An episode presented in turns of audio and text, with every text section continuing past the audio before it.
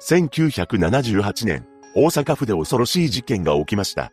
道路付近で遊んでいた男児が被害に遭うのですが、加害者はとんでもない行動をしているのです。詳細を見ていきましょう。後に、被害者となる田畑作之助ちゃんは、大阪市住之江区に住んでいました。当時、作之助ちゃんは3歳の男児だったそうです。そして事件当日となる1978年3月3日、16時半頃、彼は自宅近くにある大阪市住之江区東加賀屋の道路付近で当時5歳の友達と遊んでいました。作之助ちゃんが遊んでいた頭上には阪神高速15号境線が走っており、この高速道路は事件から2年前である1976年に全線開通したそうです。とはいえ、作之助ちゃんが遊んでいた付近には高速道路の入り口はありません。ただ、ラッシュ時間帯は高速道路の下の道路も混雑する傾向にあるのです。そうした状況のため、夕方の16時半というのは、おそらくですが、車が徐々に増え始めていたのだろうと思われます。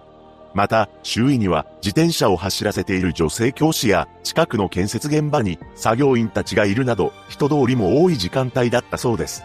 そしてなんと、遊んでいた作の助ちゃんを、一台の車がいきなり跳ね飛ばしてしまったのです。これにより、作之助ちゃんは顔から血を流すなど、今すぐにでも病院に運ばないと危険な状態になってしまいます。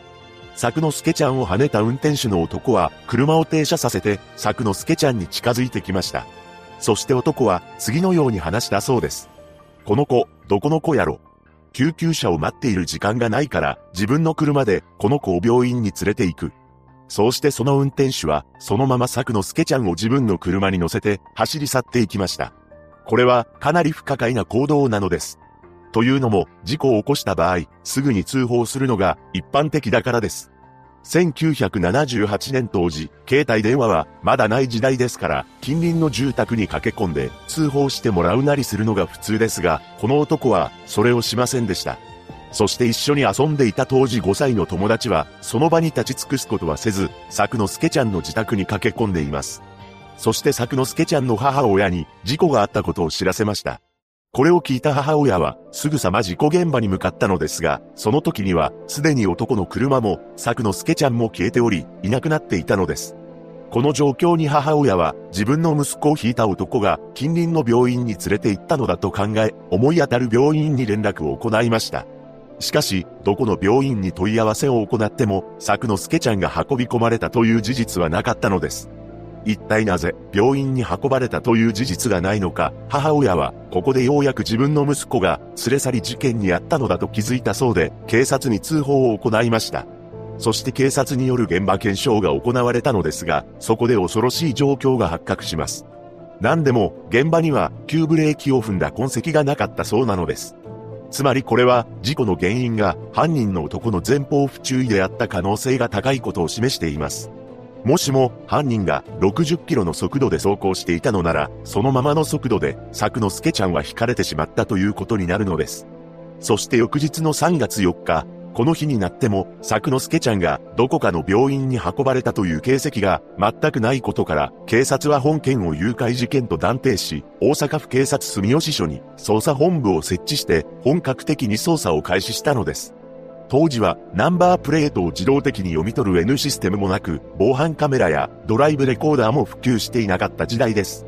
そのため、現場の状況は目撃証言からしか得ることはできませんでした。ただ、時間帯的に人通りが多かったことや、事故を見て後続車両から降りてきた人などもおり、少なくとも8人の目撃者がいたそうです。そうした人たちの目撃証言により、事故を起こして、作之助ちゃんを連れ去った人物の特徴が明らかになりました。まず、その人物は40歳ぐらいの中年男性だったそうです。また、服装はスーツ姿ではなかったようで、自動車の色は白をしていました。そして車の車種に関しては、トヨタカローラの可能性が高いそうです。さらに、当時の詳しい状況も明らかになります。何でも男の車が柵のスケちゃんを跳ねた後、すぐに停車することなく、数十メートルもそのまま走っていたらしいのです。実際、現場に急ブレーキをかけた痕跡が残っていないことから、この証言は信憑性が高いと思います。もしかしたら犯人の男は前方不注意で運転しており、何かと接触した音には気づいたものの、それが子供だということには気づかず、車を停車させて現場に駆けつけてから自分が引いたのが人間の子供だということに気づいたのかもしれません。その後この中年男は事故を起こした現場から南の方向に車を走らせていったと言います。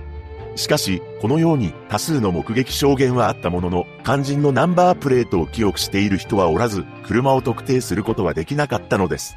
その後捜査本部は中年男のモンタージュ写真を作成し、捜査を継続することにしました。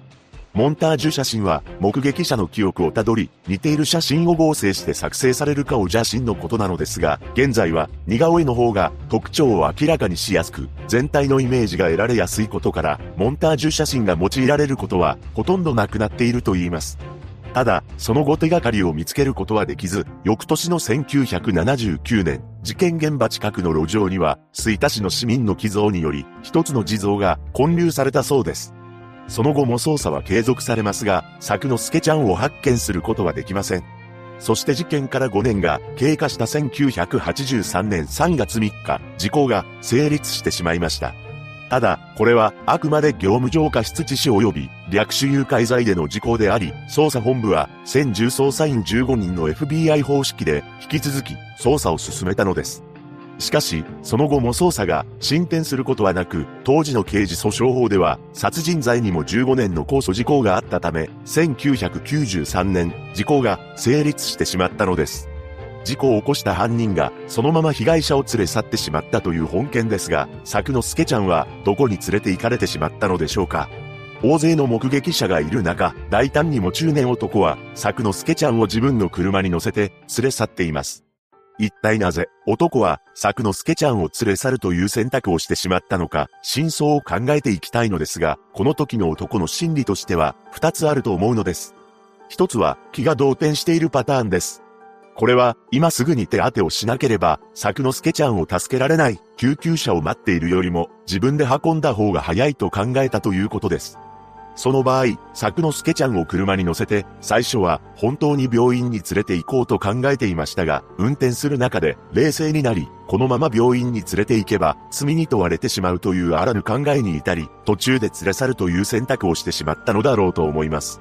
もしくは、車で病院まで運ぶ途中や、病院の駐車場などで、作之助ちゃんが、息をしていないことに気づき、ことの重大さに対し、さらに動揺し、衝動的に連れ去ってしまったとも考えられます。そしてもう一つ、考えられる心理として、動転している心理とは逆に、冷静に連れ去ってしまったパターンです。これは、作之助ちゃんの体の状態を見て、もう助からないと思い、初めから病院に連れて行く気などなかったということになります。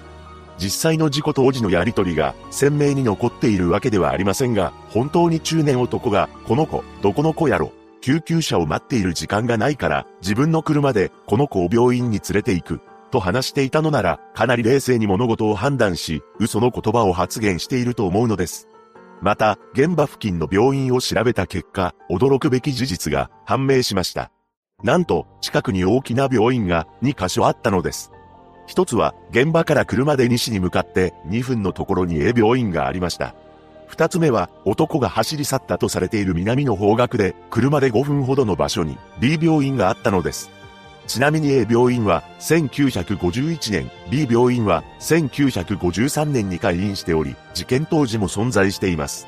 そんな近くに病院があるのにもかかわらず、作之助ちゃんを連れ去って行方をくらましていることから、事件の真相として犯人の男は最初から連れ去ろうと考えていたのだと思います。このようにとんでもない考えの人間が存在していたことに恐怖を覚えますが、犯人の男の特徴として分かっていることは、当時は40歳ぐらいの中年男、服装はスーツではない、乗っていた車は白のカローラである可能性が高いというものしかありません。また、今から44年も前の事件なので、犯人を特定するのはかなり絶望的な状況となっています。事件は1978年、昭和53年に発生したのですが、この年は女性二人組ユニットであるピンクレディーの UFO という楽曲が日本レコード大賞を獲得しており、現在の成田国際空港が開港した時代でした。